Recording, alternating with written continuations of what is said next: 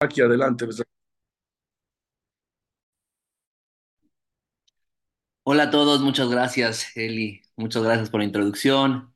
Este, a Jajam Yossi también, muchísimas gracias por la invitación. Y bueno, es un gusto y es un honor de nuevo poder estar con ustedes. Y claro, vamos a comenzar agradeciéndole a Kadosh Baruj este, si bien el nombre de la conferencia, aparentemente, lo vamos a, a reflejar en la clase, que es la fuerza del árbol, pero si vamos a empezar con Mismor Le Todá, déjenme, déjenme com- compartirles un, un hermoso, bello y divino sobre el agradecimiento, y con este arrancamos el Mismor Le Todá. Eh, en Perashá, en la Perashá de la semana, se van a dar cuenta si se acercan al Sefer Torah, es Shabbat Shirah, se le llama, porque es Shabbat Beshalach, cuando a Misal salimos de Mitzrayim, cruzamos Kriyat Yamsuf y cantamos a Israel, la Shirah, Az Yashir Moshe Ubnei Israel. Si se dan cuenta, el Sefer Torah está escrito de diferente forma a como está escrita las demás hojas del Sefer Torah. En la Shirah, acérquense en Shabbat si tienen la oportunidad y se darán cuenta que hay espacios en blanco, están escritas en dos columnas la Shirah y hay espacios en blanco, muchos espacios en blanco, más de lo común que cualquier otra hoja del Sefer Torah. En esta hoja, cuando la Torah nos escribe el canto que hizo Bnei Israel de agradecimiento a Kadosh Baruj Hu cuando salimos de Mitzrayim, está escrita de diferente forma. Explícanos, Jajamín, por qué. Vean qué gran mensaje. Porque claro que la persona debe de agradecer por lo que vemos, eso es obvio que vamos a agradecer, pero en ocasiones también debemos de fijarnos en aquellas cosas que están en blanco, en aquellas cosas que pasan desapercibido.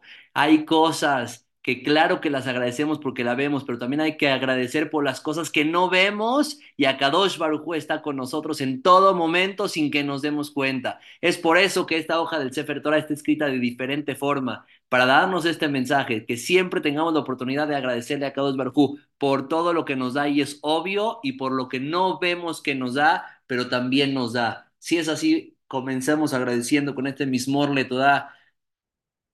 Ariula Adonai kol haaretz ibdo et Adonai besimcha bou lefanav birnana deuki Adonai hu Elohim hu asanu velo anachnu amo betzon ma'arito bou sheara betoda chatzerotav bithila odulo barechu shemom kitov Adonai leolam hasdo ve'adol vador emunatom Gracias a Kadosh Baruj por permitirnos estar aquí y escuchar Libre Torah, palabras de Jesús. Gracias a ustedes, los organizadores, y que Kadosh Baruj siempre nos dé la oportunidad de agradecerle y cantarle por las cosas hermosas y bellas que nos da en la vida. Y bueno, si es así, vamos a comenzar. Que Besrat Hashem, espero que nos dé tiempo. Este, estamos como introdujeron y antepusieron ya en un día muy especial dentro del calendario judío, es Tu Bishvat. Tu Bishvat es un día donde hay que aumentar nuestras tefilot, es un día de mucha fuerza, es un día de mucha enseñanza y grandes mensajes para todos nosotros. Y si es así, vamos a comenzar, Besrat Hashem. Si ustedes recuerdan, y vamos a unir con un poquito lo que estamos hablando en las Perashiot, cuando Moshe Rabbenu al principio de Sefer Shemot, Moshe Rabbenu, este, nace Moshe Rabbenu y cuando nace Moshe Rabbenu, pues lo ponen en el río claramente porque estaba el decreto del faraón que todo niño que nazca al río lo tendrían que echar. La mamá de Moshe trató de esconderlo unos cuantos meses porque nace chico, no nace en el noveno mes del embarazo, logra esconderlos algunos meses, cuando se da cuenta que ya la van a descubrir, lo echa al río. Cuando echa, lo echa en una canastita, todos sabemos la continuación de la historia. Lo echa en la canastita y Batía va, baja al río, ve en ese momento a un bebé llorando y cuando se da cuenta de eso lo toma, se apiada de él, lo agarra y lógicamente lo que trata de hacer es de amamantarlo. Pero señores, Moshe Rabbenu no se deja amamantar por ninguna mitzriá, ni por Batiá, ni por nadie que estaba alrededor. No, no conseguían a una mujer que le dé de tomar. Y los jajamín preguntan, ¿por qué? ¿Por qué Moshe Rabbenu no se dejó amamantar de ninguna mitzriá? Vean la respuesta hermosa. Dicen jajamín, ¿sabes por qué? porque esta boca que en un futuro va a hablar con Dios, hoy no se puede impurificar, amamantándose de leche impura de una egipcia. Por lo tanto, ¿qué tuvo que recurrir Batiá? a Miriam. Cuando Miriam ve que lo agarran, se le acerca y dice, ¿qué estás buscando? A una mujer que una nodriza que lo amamanten con mucho gusto. ¿Y a quién trajo a su misma madre? A que lo amamante. ¿Por qué Moshe no se amamantó de una mitzriá? Porque aquella boca que va a hablar con la Shejinah, aquella boca que va a hablar con Dios, no se va a impurificar ahora tomando de leche de una mitzriá. Eh, y está increíble, claro, claro que tenemos que cuidar esa boca de Moshe Rabenu que iba a ser el guía de Am Israel y el profeta número uno de toda la historia del pueblo. Pero ¿qué creen? Sorpresa. Dice la alajá en el Sulhan Aruch, dice el Ramá, hoy en día, yo les hago una pregunta, un bebé recién nacido puede ser amamantado por una mujer que no es Yehudiá, ¿Sí o no, Rabotay? Ya sé que tienen el micrófono apagado, pero aquí veo que me hacen una señal de que sí. Pues, ¿qué creen? Dice el Ramá que se podría, alágicamente sí se podría, pero es mucho mejor cuidarse que un bebé no se amamante de una mujer que no es Yehudía. Y la pregunta es ¿por qué? Y la respuesta, pónganme atención, por favor, porque es un gran mensaje. Así, y por el mismo motivo que Moshe no se dejó amamantar por una mujer que no es Yehudía, porque él, su boca iba a hablar con Dios, nosotros depositamos nuestra confianza plena en cada bebé que nace y le decimos, hey, mamá, cuida a este bebé que no tome leche de una nodriza que no es Yehudía porque depositamos nuestra confianza, este bebé tiene un gran potencial. Y quién sabe, y puede ser que este bebé tenga la oportunidad de hablar con Dios, se convierta en un profeta. Por eso, aún en nuestros tiempos, lo más indicado y adecuado es que inclusive nuestros bebés de hoy en día no les demos de tomar leche de una mujer que no es judía para cuidarlos porque nosotros confiamos y sabemos que tiene un gran potencial dentro de él de que en un futuro esta boca, así como la de Moshe habló con Dios, esta boca también puede hablar con Akadosh Barujú.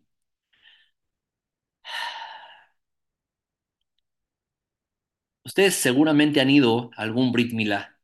Y en el Brit Milá, ¿qué hacemos cuando pasa y entra el bebé, entra la, la mamá o la suegra de, o los abuelas, abuelitas más bien dicho, de este bebé cargándolo? Toda la gente se pone de pie.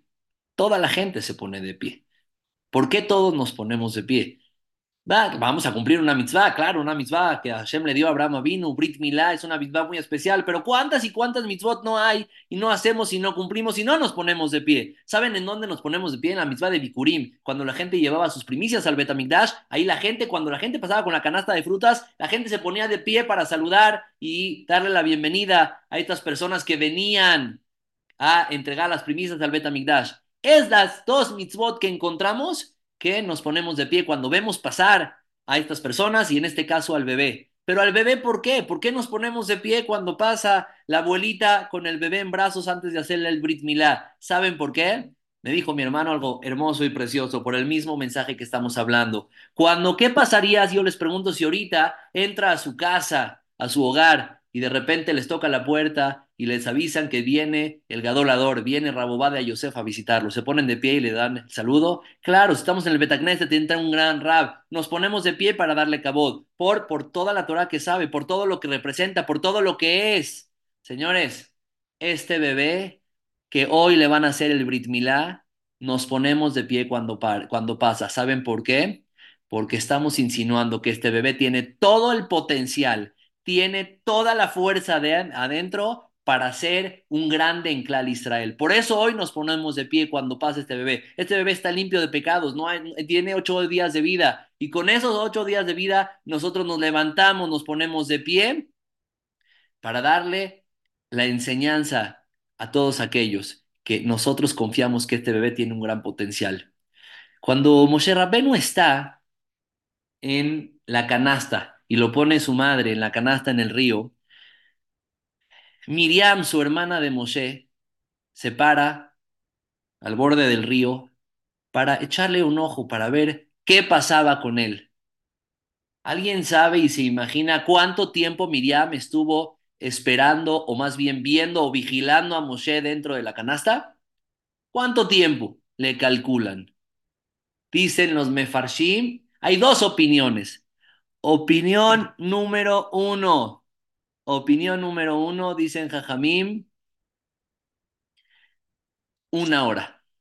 Una hora, sesenta minutos lo esperó.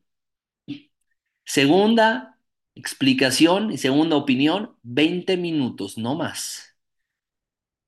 ¿Ustedes creen que Hashem le pagó a Miriam por este acto de haber esperado a su hermano o haberlo visto, a ver qué le sucedía y qué le pasaba? Sí, claro que le pagó. ¿Saben cuándo? Explican Jajamín.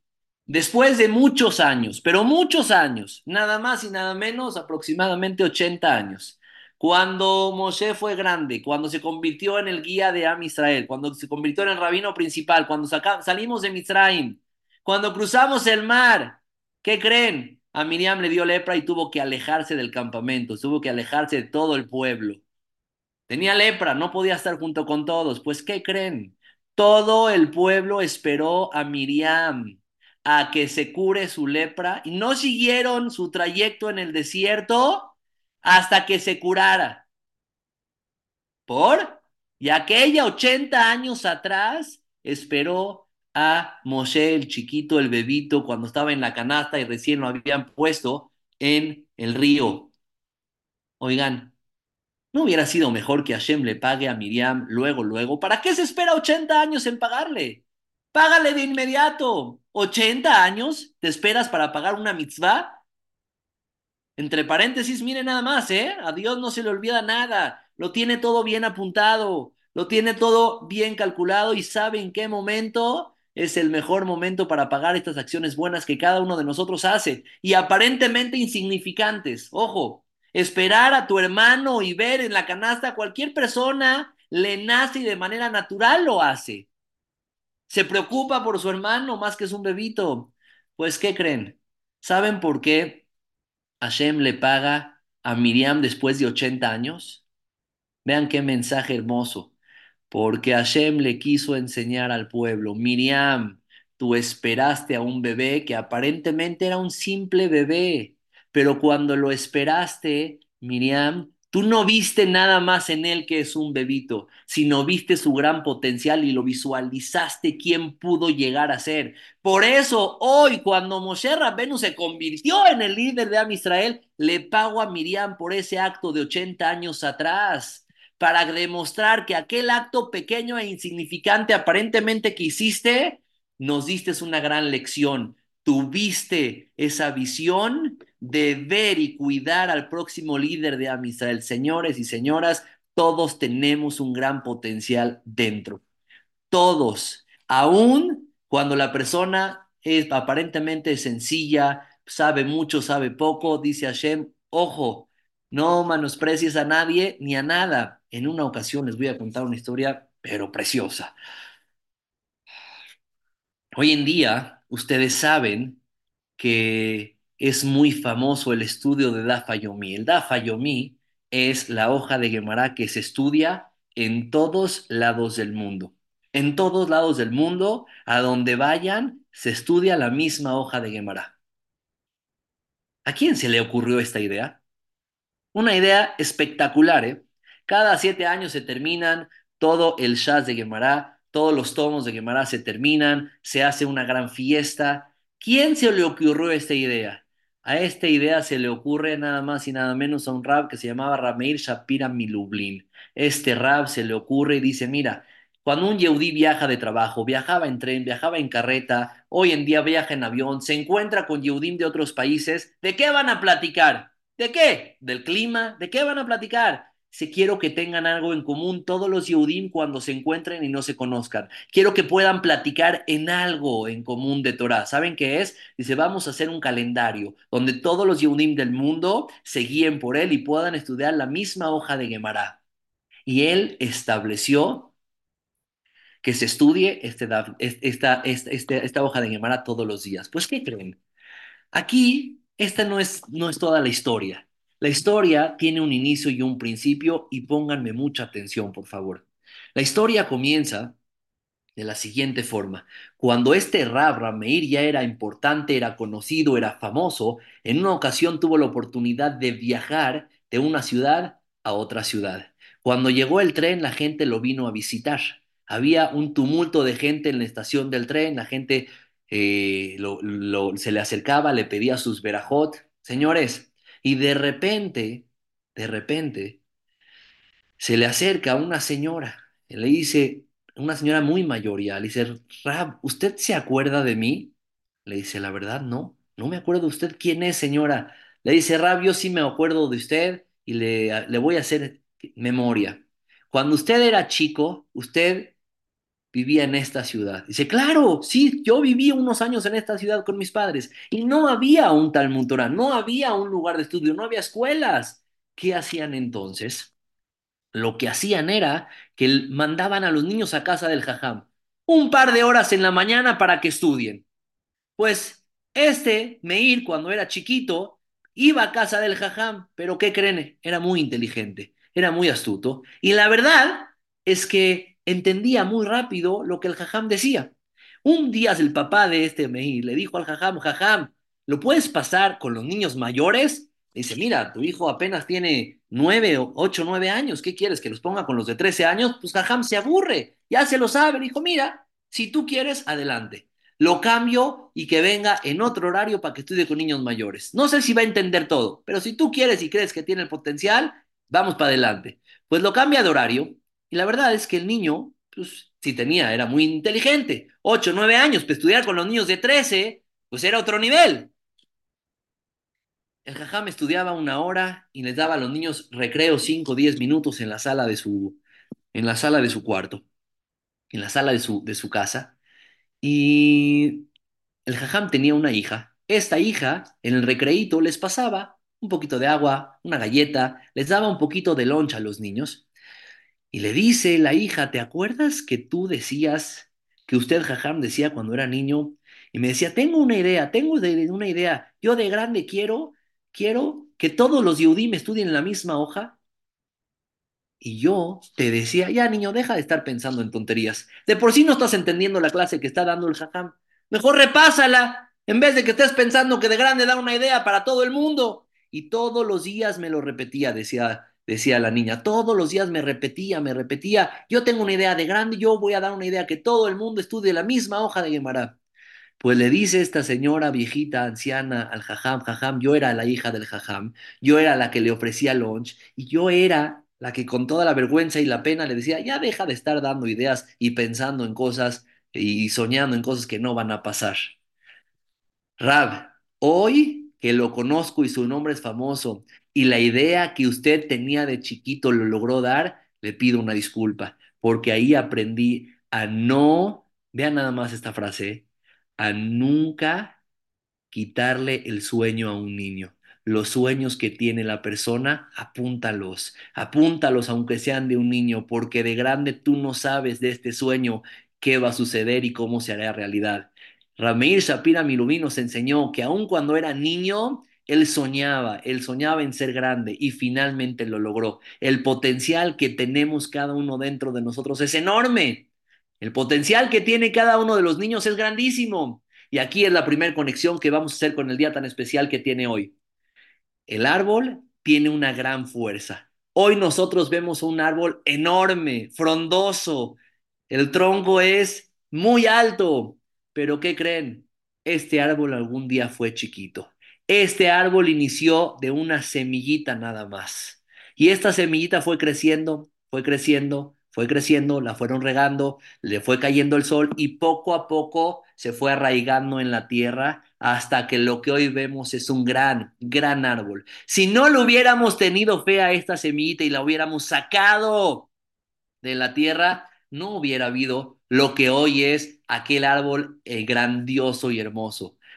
Nos parecemos a los árboles, ¿saben en qué? En que el hombre es igual. Aparentemente comenzamos siendo chiquitos, aparentemente insignificativos, pero poco a poco, si nos regamos, si nos tenemos paciencia, poco a poco veremos cómo nos arraigamos y seremos árboles muy frondosos. Miriam fue lo que se dio cuenta con Moshe Rabbenu. A este bebito que estoy cuidando, no solamente estoy cuidando un bebito, estoy cuidando al próximo salvador de Am Israel. Este bebé que no tome leche y no sea mamante de una mujer goya. Porque quién sabe, a lo mejor va a ser como Moshe Rabbeinu y va a hablar con la Shejina y va a hablar con Dios. Cuídale esta boca, tiene un gran potencial dentro. Esta, esta semillita que estás plantando, hey, tenle fe, tenle confianza, porque será un gran árbol que dará sombra, dará frutos, será, dará, dará muchísimas cosas.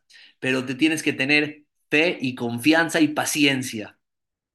El árbol tiene mucha fuerza igual que la persona. Segunda enseñanza preciosa que nos da el día de hoy y el árbol en particular. Ustedes saben, y les quiero compartir, que cuando en Sefer Bamidbar, cuando Moshe le dice a Hashem que va a mandar espías, Hashem le dice adelante, Shelach lecha Hashim, manda espías a ver la tierra de Kenan, que en un futuro sería la tierra de Eretz Israel. Y para que vean la tierra, para que vean a dónde salieron de Misraim, perfecto. Ahora quiero que vean a dónde les tengo, es el plan que ustedes van a entrar. Pues, ¿qué creen?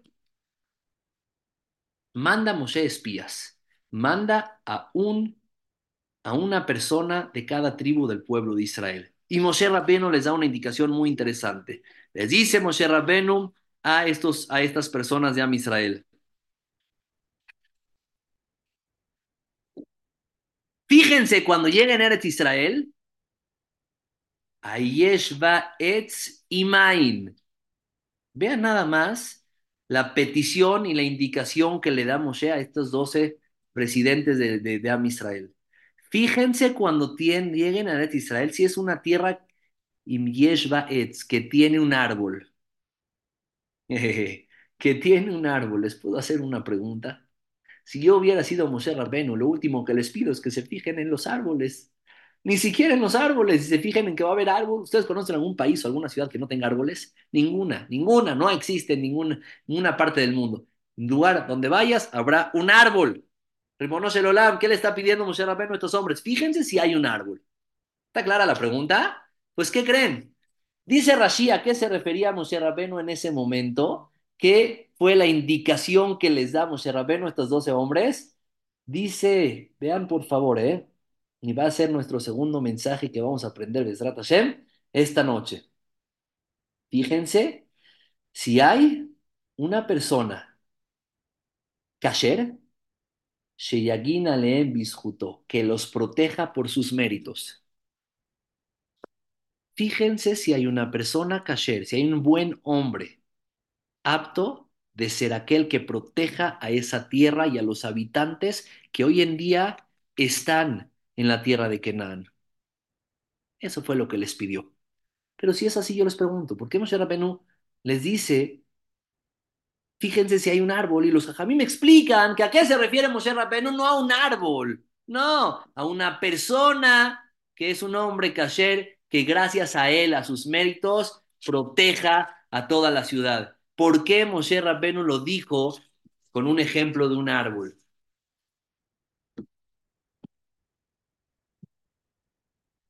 Mira nada más que belleza. Moshe Rabbenu quiso darnos un gran mensaje. Primera explicación. ¿Ustedes escucharon hablar de Job? Job era un hombre en la historia del Tanaj que fue uno de los pioneros que provoca que la gente en su tiempo crea y confíe en Dios. ¿Sale? El papá de Moshe Rabbenu se llamaba Terah. Él se dedicaba a culpir esculturas y que la gente se incline hacia ellas. Hacía bodazara, hacía idolatría, el papá de Abraham, de nuestro patriarca. Pues, ¿qué creen? El alma de Terah reencarnó en el alma de Job. Y Job estaba en los tiempos cuando Moshe Rabbenu manda a espiar la tierra de Israel. Y él vivía en Israel. Y Job tenía esa parte de la Neshama de Terah y venía hoy a hacer lo contrario que hizo Terah. Venía a promover en toda la tierra que aquí el único patrón es Dios, que no existe la idolatría, que no crea la gente y no se, se inclinen y se aposternen ante, ante ante figuras. No, nada más crean en Dios. Si es así, vean qué bonito. La palabra Etz se escribe Ain Tzadi. Ain Tzadi son las primeras letras de la palabra Obed Selamim. Ain Obed Tzadi Selamim. Le pregunta Moshe Rabbenu a los doce hombres que va a mandar a la tierra de Israel. ¡Ey! Cuando lleguen a Eretz Israel, fíjense si hay un Etz. Etz significa Obed Selamim, si está aquel que está promoviendo que la gente ya no haga idolatría. Se refiere a Job, porque si él vive en Eretz Israel, ¿qué creen? Está difícil que la conquistemos porque es un hombre que tiene muchos méritos para proteger a su ciudad. Segunda explicación, vea nada más. Claro que lo que aparentemente nosotros vemos, disfrutamos de un árbol son de sus frutos, pero no nada más de sus frutos. ¿Cuántos y cuántos productos no salen de un árbol? Todo lo que ustedes quieran, del árbol, todas las frutas que salen. No solamente.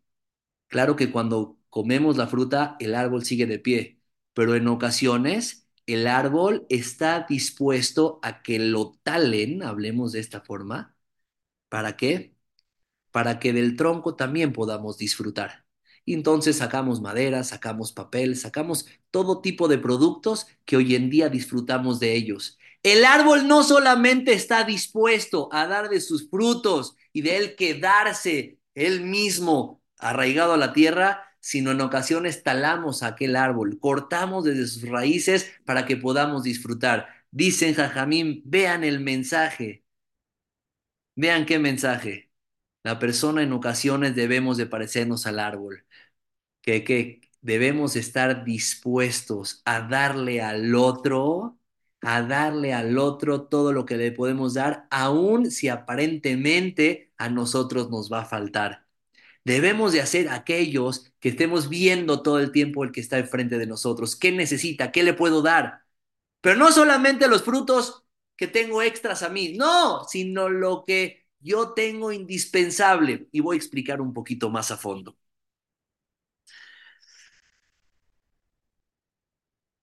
La palabra dar en hebreo se dice benatenu. ¿Está claro? Benatenu significa dar. Se los voy a poner aquí. Espero que lo puedan ver. No lo van a poder ver, ¿o sí?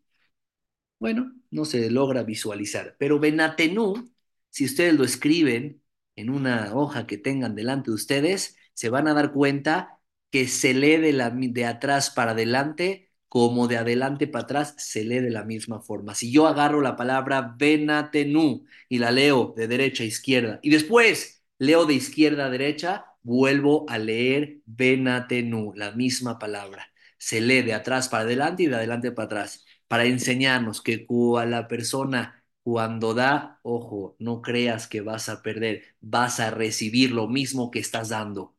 Ese árbol nos enseña, a Kadosh Baruj crea cosas para que disfrutemos, frutos. Pero ¿qué creen? No solamente frutos, crea madera, crea papel. El árbol hay veces se sacrifica para darnos y que podamos satisfacernos. Eso es el mensaje que el Yehudí puede aprender. La fuerza de un árbol puede ser la fuerza del Yehudí. Vamos a dar todo lo que está en nuestro potencial y en ocasiones sacrifiquemos lo que tenemos por el otro. ¿Qué creen? Algo muy interesante que cuando lo vi la semana pasada me sorprendí. Cuando Dios creó el mundo, si ustedes se dan cuenta, en las primeras hojas del de, Sefer Bereshit, pues la Torah nos dice que creó cada día de la creación. Y cada día, cuando acababa de crear algo, decía Kitov. Lo que creó fue Yafé Meod, muy bonito. Muy bien. Hubo nada más en los seis días de la creación, los siete días, incluyendo Shabbat, en dos ocasiones que Hashem no dijo Kitov. ¿En cuáles? ¿Alguien sabe? Pues yo les voy a decir en cuáles. Si ustedes las pensaron, háganme una señal y quiere decir que estuvo perfecto. El segundo día de la creación, Hashem no dijo Kitov. ¿Saben por qué? Porque Hashem separa las aguas. Cuando Hashem hay una, un tipo de separación, ahí no hay cosas buenas. Cuando hay separación, dice Hashem, ahí no puedo decir Kitov. Y en el segundo día separó las aguas ¿Está claro? Perfecto. Cuando Hashem creó este, las plantas, dijo Kitob, que fue bueno. Sí, dijo Kitob. Cuando Hashem creó las luminarias, dijo Kitob. Sí, dijo Kitob, que fue muy buena la creación. Perfecto. Cuando Hashem creó a los animales, dijo Kitob, que fue buena la creación. Claro, dijo Kitob. Cuando Hashem creó a la persona, dijo Kitob. No, muy bien, señor, no dijo Kitob. ¿Por qué? Las aguas, cuando separa las aguas, entiendo que no digas Kitob, hubo una separación y ni una separación es buena, pero cuando creas al hombre que era lo principal de toda la creación, era la persona, ¿cómo no dices Kitob? Que fue una buena creación. Sobre los animales dijiste Kitob, sobre las plantas dijiste Kitob, sobre las luminarias, se entiende, pero sobre el hombre no dices Kitob. ¿Qué creen? En la Torah encontramos que a un hombre cuando nació le dijeron Kitob. Batere oto Kitob u. ¿Sobre quién estoy hablando?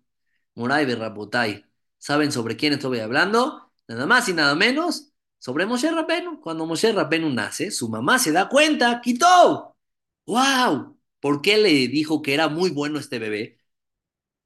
¿Qué la impulsó a decir Kitob a su mamá? vio una luz muy especial. Dicen los Jajamim, en los seis días de la creación, Hashem hizo una luz impresionante, pero se dio cuenta que esta luz la gente no la iba a usar para bien y por lo tanto la guardó para cuando venga el Mashiach, los tzadikim puedan disfrutar de esta luz. ¿Pero qué creen? Cuando nace Moshe Rabenu, parte de esa luz, un porcentaje chiquito se la puso a Moshe Rabenu. Cuando su madre ve esta luz, dice, wow, esta es una criatura muy especial. Todo, por eso cuando nace Moshe, su mamá dijo, quitó. Esta es una criatura muy especial y muy buena. Fuera de Moshe Rabbenu, señores y señoras, yo no sé si encontramos que sobre un ser humano se le haya dicho quitó. Tanto así que cuando el sexto de la, el sexto día de la creación, Hashem, crea al hombre, no dijo quitó. Y la pregunta es ¿por qué no dice quitó? Respuesta. ¿Cómo dice ese animal en hebreo? ¿Alguien sabe? Behemá. Behemá. Behemá se escribe Bet Hei Mem He. Vamos a separar esta palabra en dos partes. Ba Ma, dicen Jajamim. ¿Qué significa, la, qué connotación tiene esta palabra? Ba Ma.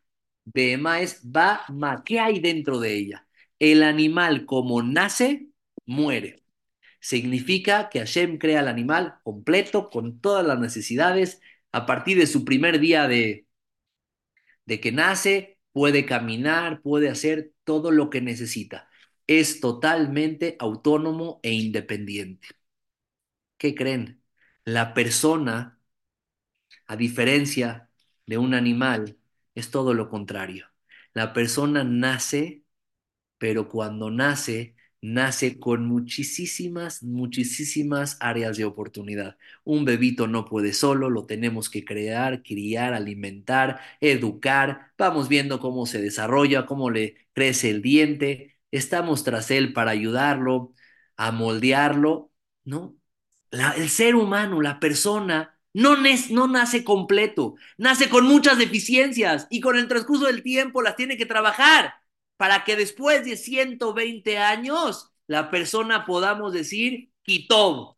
Cuando nace no hay Kitob, porque tiene mucho que trabajar, pero después de 120 años ya podemos decir Kitob. Y es por eso que el Pasuk dice, seguramente han escuchado, Tov Shem, Mishemen Tov, es mejor un buen nombre que un buen aceite. Beyom Amavet, Miyom y Valedó es mejor la persona después de 120 años que cuando nace. ¿Por qué? Por lo que estamos explicando. Porque la persona cuando nace es dependiente total. Y después de 120 años, esta, este niño y este joven y este adulto y este anciano va aprendiendo a desarrollar sus habilidades, a trabajarlas, a mejorarlas. Por eso cuando Hashem creó a la persona es una de las dos veces que no dice Kitob. Kitob se dice sobre algo completo y la persona cuando nace no es completa. Cuatro historias la Torah nos cuenta sobre Moshe Rabbenu. Primera historia, Moshe Rabbenu Ya dijimos, lo agarró para eh, Batía, lo adopta, lo pone en casa del faraón, crece Moshe Rabenu algunos años en casa del faraón, crece como todo un príncipe y cuando sale a Mitzrayim y se da cuenta lo que están sufriendo los Yehudim, pues ¿qué creen? Nos cuenta la Torah el primer episodio, ve que un Goy le está pegando a un, un le está pegando a un Yehudí. Híjole, Moshe Rabenu no puede, no puede aguantar el sentimiento de dolor de un Yehudí y lo que hace es involucrarse en esta pelea. Al siguiente día, Moshe Rabenu ve que se está peleando un Yehudí con otro Yehudí. ¿Qué hace Moshe Rabenu? Interviene también en su, en su pelea. El siguiente episodio, llega Midian y ve que unos pastores se pelean con otros pastores. ¿Qué hace Moshe Rabenu? Interviene también. No importa quién tenga delante de mí. Si yo tengo la oportunidad de ayudar, voy a ayudar. Si tengo la oportunidad de frenar un pleito, lo voy a hacer. Cuarto y último episodio. No tiene que ser persona para ayudar, para que lo ayude. Inclusive si es un animalito, lo voy a ayudar. Moshe Rabenu ve, porque era pastor, que uno de las ovejitas se le escapa, se le escapa y va corriendo hasta el río a tomar un poquito de agua y dice, ¿cómo puede ser? ¡Qué mal pastor soy! ¿Cómo no me di cuenta que tenía sed esta pobre ovejita? La regresaré ca cargando porque seguramente se cansó. Dijo a Shemit Baraj, oye, Moshe, yo te quiero a ti como guía y dirigente del pueblo. Si tú estás interesado y tú aportas no importa que tengas delante, si es Yehudí, si no es Yehudí, si es pastor, si es un animalito y te preocupas y tratas de dar y sacrificarte por el otro, yo te quiero a ti como dirigente y guía de todo mi pueblo, como aquel, eh, aquel eh, guía que saque a los Yehudim de Mitzrayim y aquel que los cuide y los proteja durante el desierto.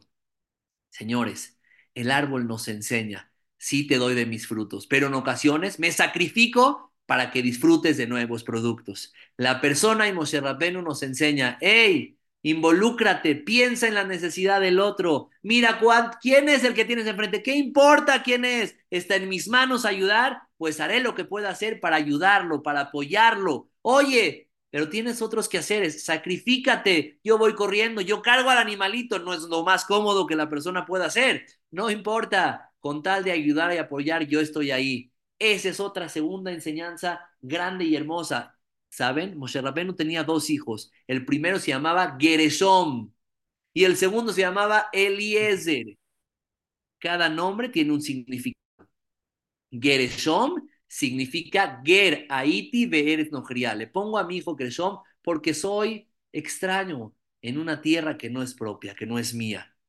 Segundo, Eliezer. ¿Por qué se llama Eliezer? Kieloe avive esri, vayatzileni mejere paró. Hashem, voy a recordar un gran milagro. A mi segundo hijo le voy a poner Eliezer. ¿Sabes por qué? Porque paró cuando estaba buscando a Moshe, lo quiso matar. Lo encontró, lo agarró, con la espada le iba a cortar la cabeza y el cuello de Moshe, dice Jajamim, es un milagro, se le puso de mármol. ¿Qué creen? Dicen Jajamim, el orden de los nombres están inversos. Primero fue el suceso que le quisieron, le quisieron cortar la cabeza a Moshe. Entonces a su primer hijo le tuvo que, poner, que haber puesto Eliezer, que represente que Hashem le hizo el milagro. Y el segundo hijo de Moshe se tuvo que llamar Gershom. ¿Por qué entonces a su primer hijo le puso Gershom? Dicen Jajamín, porque Moshe cuando tuvo su primer hijo, él sabía que los judíos estaban sufriendo en Mitzrayim. Dijo, yo voy a poner un nombre a mi hijo que represente y que me haga recordar el sufrimiento que están viviendo mis hermanos en Mitzrayim. Yo no estoy sufriendo, ¿eh? Yo estoy tranquilo, yo no estoy dentro del sufrimiento, no importa, pero tengo que tener un recuerdo que en todo momento, cada que le llame a mi hijo Gershom, voy a recordar el sufrimiento de mis hermanos y voy a pedir por ellos, que es lo que está en nuestras manos. Ese era nuestro líder, ese era Moshe Rabenu, aquel que estaba dispuesto, que estaba preocupado, ocupado y dispuesto a sacrificarse por el otro, por el que tiene delante de él. Si ustedes saben,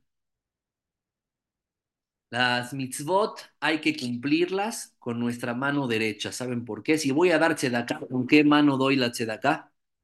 Con la mano derecha, Rapotay. ¿Por qué? ¿Saben por qué el tefilín se pone en la mano izquierda?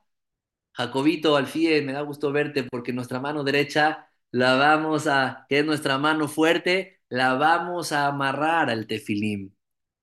¿Sí? ¿Perfecto? Perfecto. ¿Me pueden decir cuál es la parte de nuestro cuerpo, nuestro órgano más importante que tenemos en el cuerpo? El corazón. ¿El corazón de qué lado está? ¿Me pueden decir?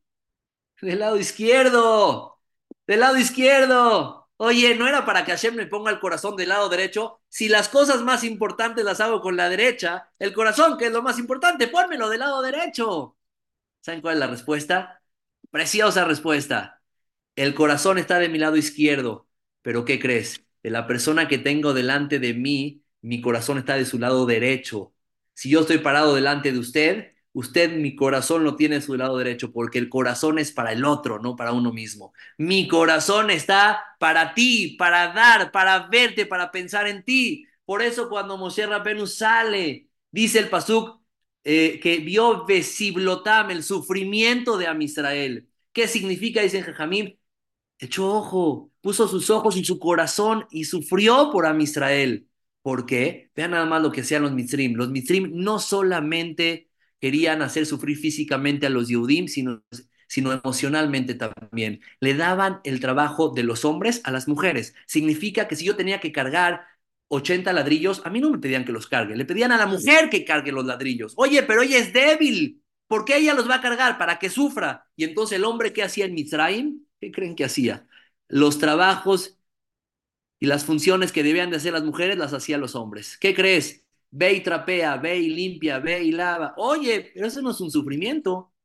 Entiendo que las mujeres hayan sufrido de más físicamente, claro. Las ponían a cargar cosas que no podían, pero los hombres que los pongan a trapear, ¿cuál es el problema? ¿Saben cuál es el problema? No físico, emocional. Paró quería terminar con nosotros, que a vernos deprimidos, vernos mal emocionalmente. Un hombre cuando él sabe que tiene la facultad de cargar, de ir, de venir, que tiene esa fuerza y no lo, se lo permiten, se frustra, se pone mal.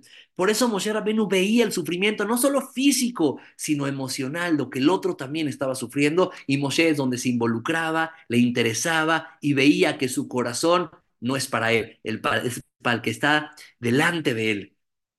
En una ocasión,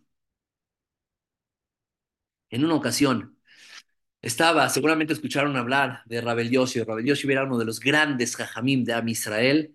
Y Baruch Hashem, en uno, cuando era joven, en uno de los embarazos de su esposa, la esposa está en su casa y de repente la vecina la viene a ver. Le dice, ay, felicidades, estás embarazada, en buena hora, que acabes con bien, gracias. Le dice, oye, si traes niña, le pones como yo.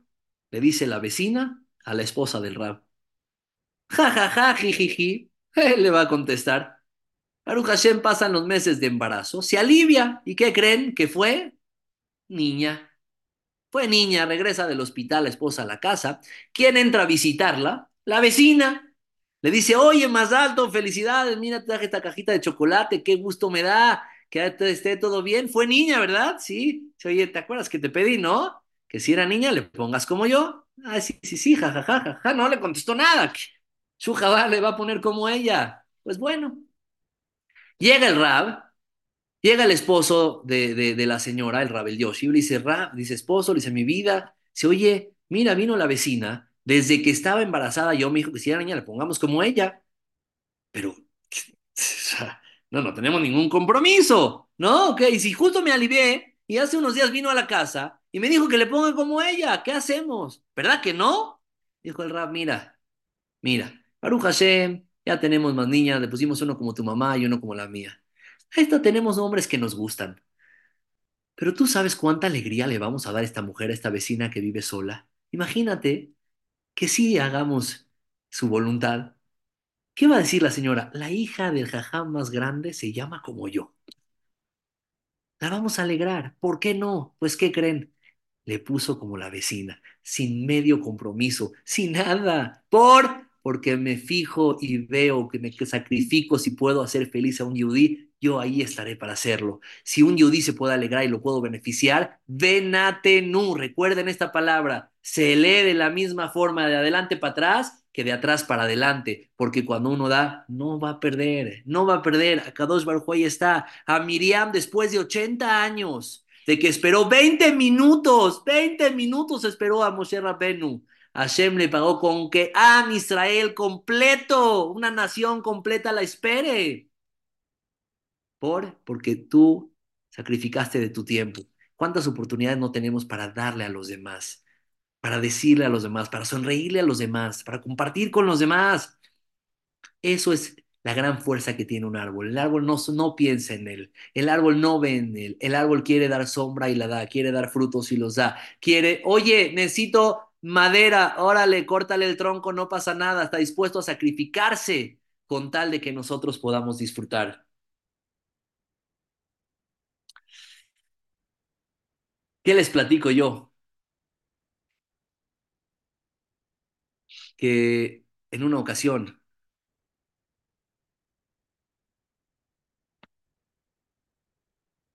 en una ocasión, habían dos amigos que fueron en Eretz Israel, fueron a Israel, estaban, vivían ahí, fueron a la Macolet, ya saben, a la tienda, iban a comprar cada quien sus cosas, se encontraron en la Macolet, y había mucha gente, era un lugar chiquito, era un localito chiquito, tenía bastante variedad de productos, y bueno, pues empezaron a hacer fila, empezaron a hacer fila los dos amigos y platicaban, en la fila platicaban uno con el otro. Cinco minutos, diez minutos, había una sola cajera. Quince minutos en la fila, se empiezan a desesperar, pero pues bueno, la fila va avanzando. El amigo de adelante le toca su turno, compra y se despide de su amigo de atrás. Bye, nos vemos en Minja, nos vemos al ratito. Ok, bye, bye. Y, y llega el segundo amigo, tenía pocos productos en la bolsa, ya iba a pagar, cuando de repente Le dice la cajera, por favor, señor, páseme sus productos para que se los cobre. Dice, no, no, ¿qué cree? Muchas gracias, mejor ya no. Regresa los productos a los anaqueles, se sale de la tienda y se va. El amigo de adelante alcanzó a ver todo, ya no le dijo nada. Dijo, híjole, a lo mejor no tenía dinero. Bueno, en, en Arbit le pregunto, ahorita lo voy a ver en mi en el Knis, le pregunto, ¿qué pasó? Pues efectivamente acá Mijay Arbit se ven y cuando se ven, le dice el primer amigo, oye, ¿qué pasó? ¿Por qué ya no compraste nada? Nos tomamos 20 minutos en la, en la cola de la, de, de la cajera y no compraste nada. ¿Qué pasó? ¿No tenías dinero? ¿Me hubieras pedido? Le dice, no, tenía, tenía. Entonces, señores, vean la respuesta, por favor, señores y señoras. Es una respuesta que cambia la vida, que nos enseña más bien a vivir de una forma diferente. Vean nada más que le contestó el amigo de atrás. Le dijo, no te diste cuenta de algo, amigo. ¿Qué? Le dijo, tú pagaste y cuando pagaste hubo cambio de cajera. Y a mí me atendió una señorita que a ti no te había atendido una cajera nueva. Pero ¿qué crees? Esa cajera nueva yo sí la conozco. Es mi vecina. Y entonces le dice, ¿qué problema? Le dice, esta vecina tiene 15 años de casada y no ha podido tener hijos. Yo estoy recién casado, tengo un año de casado, vivimos en el mismo edificio. ¿Sabes qué llevaba en la bolsa? Iba a comprar una mamila, unos pañales y una leche para el bebé.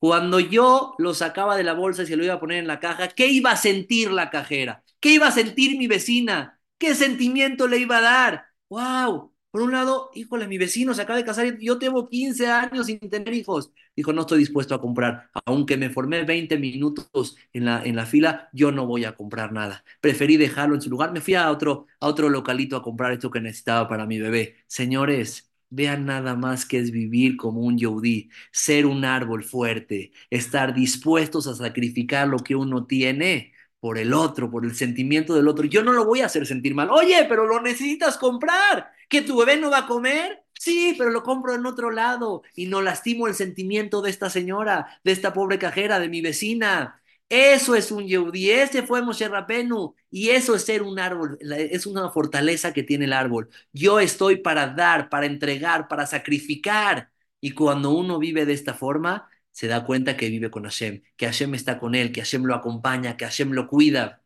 Rabotai, vamos ya a cerrar la idea, se nos acaban. Tenemos escasos cinco minutos para terminar. Hashem le promete a Abraham Avinu que su descendencia va a ser como, ¿como qué? Como las estrellas. ¿Y cómo? La arena del mar.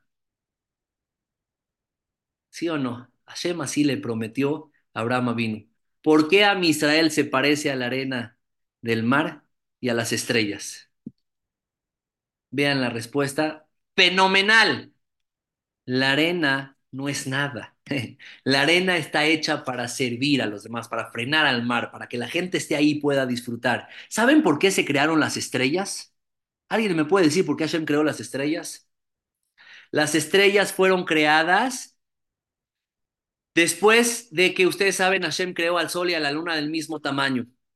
Y la luna le dijo a Hashem, oye, Boreolam, se refiere al malaj de la luna encargado, y Hashem, no pueden dos reyes servir, haz como nos creas a los dos del mismo tamaño. Hashem, no te preocupes, te haré a ti chiquita, el sol grande y a ti chiquita. La luna se quedó chiquita, pero ¿qué crees? Dijo Hashem, híjole, se sintió feo la luna, la hice chiquita. ¿Sabes qué voy a hacer para que se sienta bien? La voy a llenar a su alrededor de estrellas para que se vea bien bonita la noche y la luna, la luna quede bien adornada. La luna fue, las estrellas fueron creadas con la única intención de hacer sentir bien a la luna. Señores, Hashem nos dijo que seremos como las estrellas. ¿Saben en qué aspecto? Seremos como las estrellas, que nuestra única función es ver por los demás, hacer sentir bien al que tenemos al lado. Así como las estrellas fueron creadas para hacer sentir bien a la luna y para que no se sienta solo, el Yehudí esa es su función. Estamos para servir a los demás. El árbol está para servir a los demás. El Yehudí está para hacer sentir bien a los demás. Concluyo. En la Aquedá, Abraham vino fue a hacerle Aquedá a Isaac. Cuando le fue a hacer Aquedá a Isaac, ¿qué creen? Ya estaba todo listo para sacrificar a su hijo y de repente un malaj, pónganme atención a esto porque es muy importante. Un malaj le dijo, ya no, ya no, por favor, ya no lo mates. Ya no hagas nada. Ya que hoy me doy cuenta, quiere lo que mata, que tú eres piadoso de Dios y no impediste a tu hijo de mí. ¿Quién está hablando con Abraham? El malá. Le dijo, ya, ya no lo sacrifiques, ya no necesito. Ya me doy cuenta que tienes temor de Dios y tienes fe en Dios y le haces caso a lo que Él te pida. ¿De dónde me doy cuenta? No me lo impediste de mí. ¿Quién está hablando en este momento con Abraham Avinu? El malá, un ángel. No está hablando Dios. Entonces, ¿qué significa que el, mal, el, ángel le dice, me doy cuenta que eres temeroso de Dios porque no me impediste a tu hijo de mí? Pues no, a ti no te lo iba a sacrificar, se lo iba a sacrificar a Dios. Dice Gaón Mivilna, señores, cada mitzvah que un yehudí hace, ¿saben qué se crea? Un malaj, un ángel. Un ángel, creamos un ángel que ese ángel nos protege, nos cuida, pero según la calidad de tu mitzvah, es el físico y la salud que va con la que vas a crear este ángel. Si tu mitzvah es íntegra, perfecta, con alegría, con simja, el ángel que vas a crear va a ser íntegro, perfecto y completo. Dice el malaj Abraham, Abraham, me doy cuenta que tú eres un hombre temeroso de Dios. ¿De dónde? Lo hasachtet yehideja, ¿sabes de dónde? Mi meni, de mí. Me doy cuenta que soy un ángel creado a la perfección. Si soy un ángel creado a la perfección, significa que tu mitzvah fue hecha con mucha integridad. Señores, Hoy, Bene Israel, vivimos en una situación difícil. Hoy, Bene Israel, Eretz Israel, los Yehudim, los soldados nos necesitan. Necesitan nuestras tefilot, necesitan nuestras mitzvot. Cada mitzvah que un Yehudí haga es una mitzvah que crea un ángel. ¿Qué creen? Te protege y protege a aquel soldado que está en batalla. ¿Cuántas mitzvot no debemos de hacer? Si Moshe Rabenu le puso a su hijo Gershom para recordar el sufrimiento que sus hermanos están en Mitzrayim, porque él se involucraba, él era como este árbol fuerte que está dispuesto a sacrificarse con tal de los demás, ¿cuánto nosotros más y más hoy, aunque estamos tan lejos en distancia, pero nuestro corazón, recuerden que nuestro corazón no es para nosotros, mi corazón está del lado derecho tuyo, el que tengo delante de mí, mi corazón es para ti, para pensar en ti, para hacerte fila por ti, para hacer mitzvot por ti, para hacer más mitzvot. ¿Para qué? Para crear más melahim. Mientras más malahim yo creo, más Yehudim se benefician y más cuidamos y nos asociamos y protegemos a Mitzvah en esta situación difícil. Termino, Miriam, ¿para qué se paró al borde del río? ¿Para ver a Moshe en la canasta? ¿Algo iba a hacer, yo les pregunto a ustedes? ¿Algo podía hacer si se volteaba eh, la canasta? ¿Qué iba a hacer Miriam? ¿Iba a saltar por ella? No, estaba escondida, que no la vean. ¿Para qué? Dicen los mefarshim, no iba a hacer nada para asociarse. Mi hermano hoy está en una canasta, está en peligro, está en riesgo. Yo estoy ahí con él. Yo estoy ahí. Yo, mi corazón está con él. Es el mensaje tan grande que nos da Tu Bishvat. Tu Bishvat, el árbol nos da muchas enseñanzas. Uno, empieza siendo una semilla muy chiquitita, pero con paciencia la regamos, da el sol, se arraiga y acaba siendo un árbol muy frondoso. El Yehudí, todos tenemos un gran potencial. Moshe, no tomes leche, no te amamantes de una mistría porque vas a hablar con la Shejina. Todos los bebés de nosotros no les demos de tomar, no, no les demos de tomar leche que no sea de una Yehudía porque tienen potencial. Puede ser que este Yehudí llegue a hablar con la Shejina. Por eso cuando un bebé entra a un mira, todos nos paramos, porque en un futuro este bebé puede ser un gran Talmid Jajam, puede ser el Jajam de nuestra generación. Y si es así, el Yehudí tiene gran potencial, pero el árbol también nos enseña, ojo, estamos para los demás, estamos para servir, estamos para dar sombra, para dar frutas, para dar nuestro propio tronco, sacrifiquémonos para ver por los demás. La palabra Benatenú se lee al derecho y al revés de la misma forma. No creas que por dar vas a perder. Acá dos Barjú te va a retribuir. Por eso la persona cuando fue creada no se ha dicho Kitob. Kitob es hasta después de 120 años. Tenemos mucho que trabajar, mucha paciencia hay que trabajar, mucho don de, saber quedarse callado, de saber dar de lo que uno tiene. Eso nos cuesta trabajo, pero hay que trabajarlo poco a poco para que después de 120 años la persona se diga sobre él, Kitob es una persona íntegra. Moshe Rabbeinu se involucró, no importa con quién. Él puede ayudar, yo estoy ahí. Ese es el mensaje que cada yudí tiene que, que tener sobre él. Hey, da de ti todo lo que Hashem te da, habilidades, te da sonrisa, te da dinero, te da salud, te da inteligencia, dalo a los demás. Para eso estamos. Seamos como aquel árbol. Y esta, esta noche y mañana, que es un día especial para hacer tefilá, hacemos la tefilá por el etrog, que vamos a usar en Sukkot, aprovechemos, porque el árbol tiene sus frutos, la persona tiene sus hijos. Hagamos tefilá por todos nuestros hijos, porque es un momento donde las puertas del Shamaim estén abiertas. Y mientras más el Yudí se asocie con el otro yudí y más en nuestra situación, pensemos en los yudim de Amisrael, hacemos más mitzvot para crear más melahim, a Kadosh Baruch está más con nosotros, las puertas del Shamaim se abren, nos parecemos ese árbol frondoso y eso es lo que trae verajá y bendición a todo Amisrael. Que a Kadosh Baruch siempre escucha nuestras tefilot, que Bezrat Hashem esta clase nos ayuda a llevarnos el mensaje. Recuerden, el yudí está hecho para servir el corazón no es mío, es para el que tengo enfrente. Hay que dárselo a todo aquel que necesita. Gracias, Eli, gracias, Yossi, por la oportunidad. Que Besrat Hashem, ojalá y se haya disfrutado estas palabras. Amén, amén, Hamid que qué bonito, qué espectacular, lleno de luz, de alegría, como me escriben acá y me dicen, qué agradable, Jajam, escuchar al Hamid que con una sonrisa y con tanto ánimo. Explica de una manera muy clara para entender grandes conceptos. Se nota que el Jajam saborea la Torah en su sonrisa y en sus palabras. Qué buena plática, deben traerlo más seguido. Dice acá, tenemos una costumbre de una tzadeket que hace las frases de cada clase, Jajam Isaac, y las frases de esta semana, de esta clase, perdón, son las siguientes, y dice así, dice, la grandeza de los árboles es que se sacrifican y nos dan todo lo que tienen sin esperar nada a cambio. Preciosa frase. Y la segunda dice, un gran líder se reconoce por su empatía y compasión por su gente. Ajá, Isaac Smeke, preciosas frases las dos, de mucho aprendizaje. Me piden la cartelera, claro que sí. Mañana Ham Abraham Cohen, el domingo Ham Jacob Nakash, el lunes Ham Suri el martes Ramay Benjo, el miércoles está con nosotros Jajam Shalom y así seguimos. Dice Jajam Sakismeke, Baruch Hashem, una clase estupenda. Gracias al Jajam y gracias a Gamsum Letová. Dicen saludos de Venezuela. Qué bonitos conceptos, qué bonitos consejos de Paraguay. Jajam Itzak no tenía el mérito de escucharlo y conocerlo. Me encantó y me llenó la Neshama y consejos muy, muy bonitos. Jajam Itzak muchas gracias por esta clase, por estos conceptos, por esta enseñanza, por esta alegría Gracias, gracias, gracias, Hamza Kismeke.